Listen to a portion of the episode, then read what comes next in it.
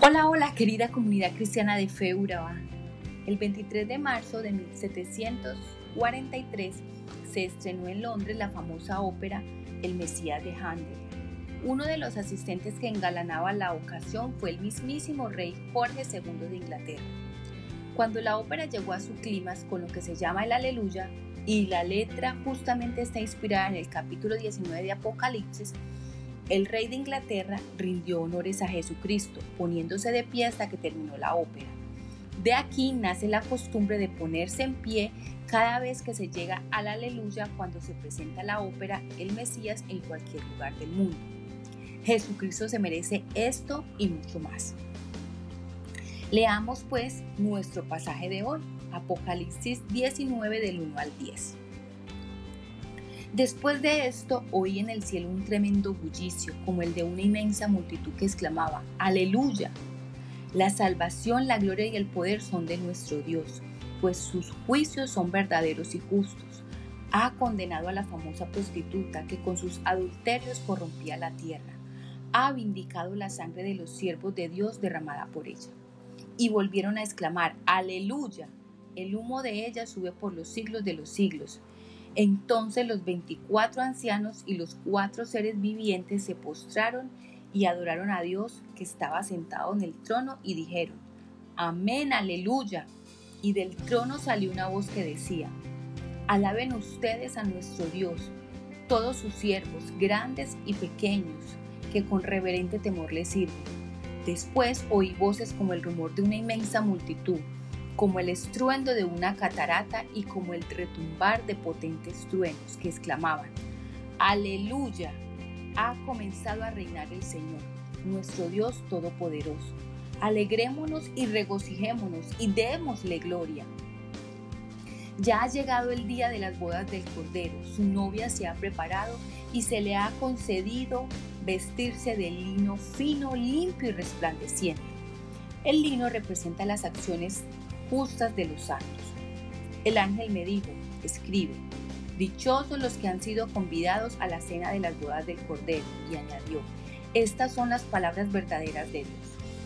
Me postré a sus pies para adorarle, pero él me dijo, no, cuidado. Soy un siervo como tú y como tus hermanos que se mantienen fieles al testimonio de Jesús. Adora solo a Dios. El testimonio de Jesús es el espíritu que inspira la profecía. Como puedes ver, una palabra recurrente en este pasaje es aleluya. Cuatro veces se repite la palabra aleluya y son las mismas cuatro veces que aparece en todo el Nuevo Testamento. Es una palabra de origen hebreo que literalmente significa alabar a Dios. Es una invitación a celebrar con palabras a nuestro gran. En los primeros versículos observamos que el lugar de la alabanza es en el cielo. Los que alaban son una gran multitud Formando esta multitud deben estar los ángeles de Dios, la iglesia de Cristo representada por los 24 ancianos, los santos del Antiguo Testamento y los santos que murieron durante la tribulación. Todos ellos unirán sus voces en una majestuosa alabanza. Entre esa multitud me encontraré yo y por supuesto usted. Bueno, si usted ya recibió a Jesús como su Señor y Salvador. Cada vez que usted pronuncia aleluya, está invitando a los que le oyen a unirse a usted en alabanza a Dios. ¿Qué es lo que motiva a este coro celestial a alabar a Dios con tanto entusiasmo? Varias cosas. Número uno, el carácter de Dios. Solo en Dios se pueden encontrar las cuatro virtudes que exalta el coro celestial. Salvación, honra, gloria y poder. Nadie más como Él por eso merece ser alabado eternamente. Número 2. Porque sus juicios son verdaderos y justos. Viviendo en un mundo donde abunda la mentira y la injusticia, los creyentes anhelamos un mundo donde las cosas se hagan con verdad y justicia. Solo Dios puede lograr un mundo verdadero y justo porque sus juicios son verdaderos y justos. Puede ser que usted haya sido o esté siendo objeto de calumnia e injusticia en este mundo o en este momento. No piense que eso va a pasar desapercibido por Dios. Algún día Dios hará justicia. Número 3. Porque Dios ha juzgado a la famosa prostituta que ha corrompido el mundo. representada en el mundo religioso, político y económico controlado por Satanás. En su verdad y justicia Dios la llamó a cuentas, la encontró impura, emitió su veredicto y la condenó a destrucción. La justicia de Dios podrá tardar, pero llegará. Eso lo podemos tener por seguro. Número 4. Porque Dios ha vengado la sangre de los mártires. El coro dice que Dios ha vengado la sangre de sus siervos de la mano de ella. La famosa prostituta o el mundo controlado por el anticristo, además de impura, es asesina. Se le ve como un hombre que tiene sus manos manchadas con la sangre de la persona que acaba de asesinar. El mundo tiene sus manos manchadas con la sangre de millones de creyentes fieles que ha asesinado a lo largo de los siglos, literalmente. Pero hoy en día la famosa prostituta que asesina discípulos de Cristo tiene la forma de religiones en las cuales el nombre de Cristo es despreciado.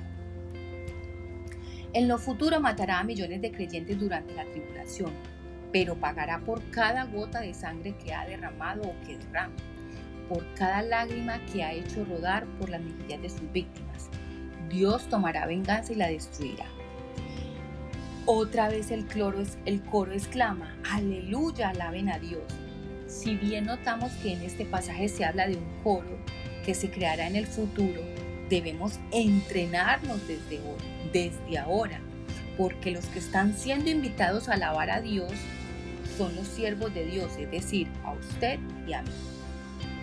La invitación a los siervos para alabar a Dios es sin distinción de ninguna clase, como sexo, edad, raza, país, clase social, condición económica, entre otros.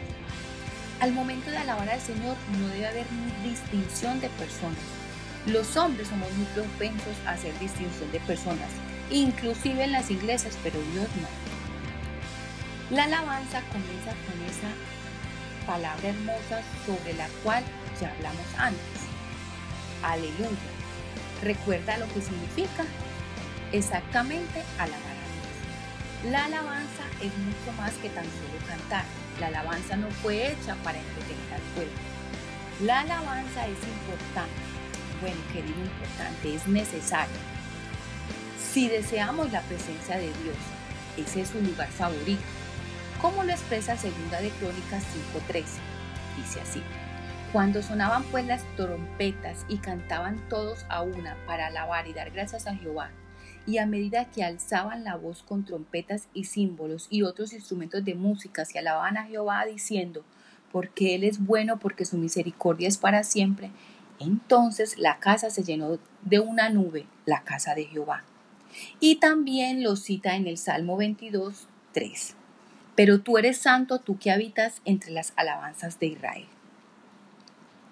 Si deseamos milagros o cuando estamos en problemas o deseamos que Dios pelee por nosotros, por ejemplo, cuando el rey Josafat estaba rodeado de sus enemigos, lo único que hacían era adorar a Jehová y él peleaba por ellos y él confundía a sus enemigos.